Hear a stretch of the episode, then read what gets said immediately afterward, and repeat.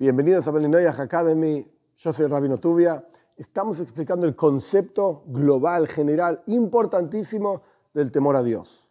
Hay un texto famoso que tiene que ver mucho con el mundo hasídico.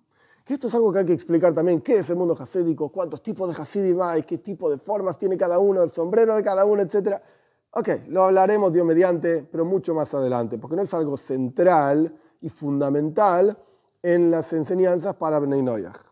Y en realidad tampoco es algo fundamental y central en las enseñanzas para los judíos. Pero bueno, sea como fuere, el Alter Rebbe, Rabbi Shneur Zalman de Liadi, de bendita memoria, que fundó el movimiento hasídico Chabad, escribió, entre otras cosas, un libro que se llama Tania. Este libro Tania contiene en sí muchísimas ideas y fundamentos para el servicio a Dios. Cómo uno puede conectarse con Dios, cómo uno puede servir efectivamente a Dios de acuerdo a las cualidades de cada uno. Montones de temas, por supuesto, no hay forma de hablar todos esos temas ahora, pero al respecto de lo que estamos estudiando, el temor a Dios, en el capítulo 41 de la primera parte, él tiene una idea muy interesante. Y él menciona la siguiente frase, que una persona debería constantemente saber que Dios está parado firme sobre ti y llena su gloria toda la tierra. O sea, no es que hay un lugar donde yo me puedo ocultar, yo voy al baño, apago la luz y Dios no me ve acá adentro. No, no, no.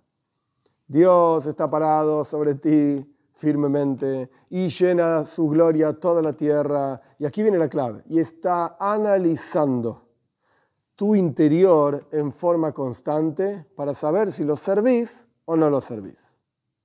Esta es la frase, digamos, traducida de una manera, de otra, sea como fuere, este es el contenido de la frase.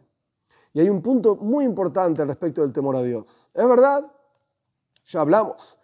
Como dicen nuestros sabios en la ética de nuestros padres, Pirkei hay un, ojo que te ve, un oído que te escucha, y todas tus acciones son escritas en un libro.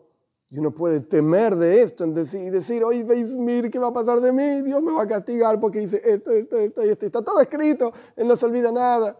¿Qué va a hacer de mí? ¿Qué va a pasar conmigo? Y ya dijimos que uno tiene que poner el Salmo 16, tiene que poner a Dios frente a sí en forma constante.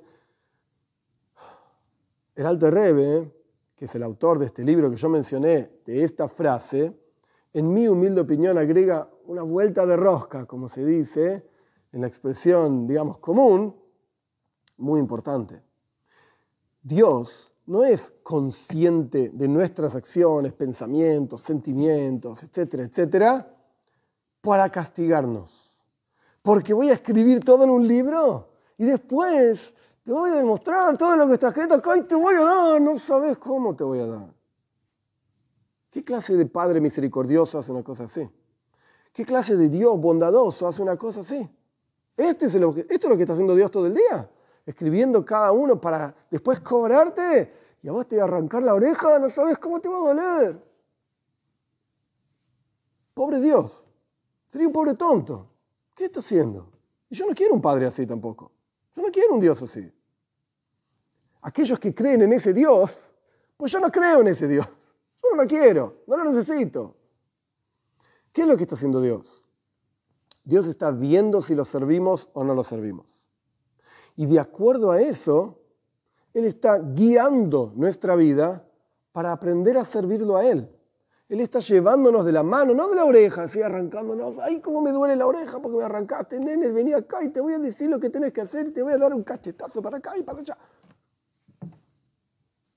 No, Él nos está guiando y está constantemente analizando nuestro interior para llevarnos en el camino adecuado, en el camino recto que lo lleva a Él, en el camino de la moral, de la ética, en el camino de la conexión a Él, en el camino de la superación personal para conectarse con Él.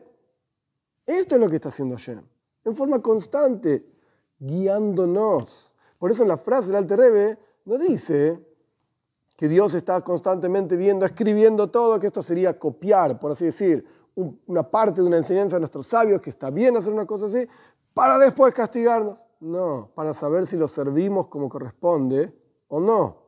Pero no con el objetivo de castigar, sino con el objetivo de guiarte.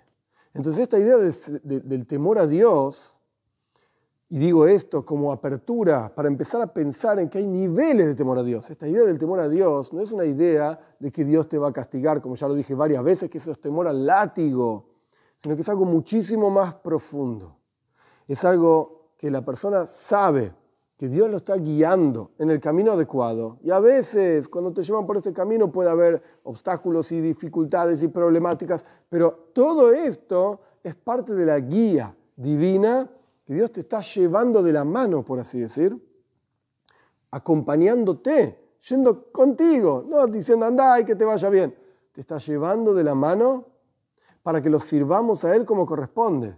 Entonces, esto debería generar en cada uno de nosotros varios sentimientos. Hoy Dios está ocupando directamente de mí. Y Él es consciente de mí, sabe lo que me pasa a mí, sabe cómo me siento, sabe cómo pienso. Y aún así está conmigo. Esto debería generar amor a Dios y también temor a Dios. ¿Será que yo tengo que mejorar mi vida para que cuando Dios me esté observando a mí no le dé asco? No tenga que mirar para otro lado como quien dice, vení, vamos, ay, ay, como que lleva una cosa podrida, acá está, vamos a llevar esto. Me está llevando de la mano, está conmigo. Entonces, esto debería generar en la persona un anhelo de mejorar.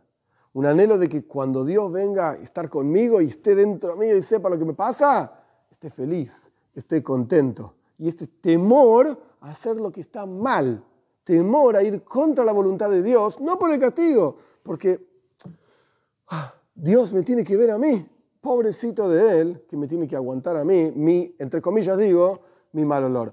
Este es un concepto muy profundo, jasídico, clásico, en el temor a Dios.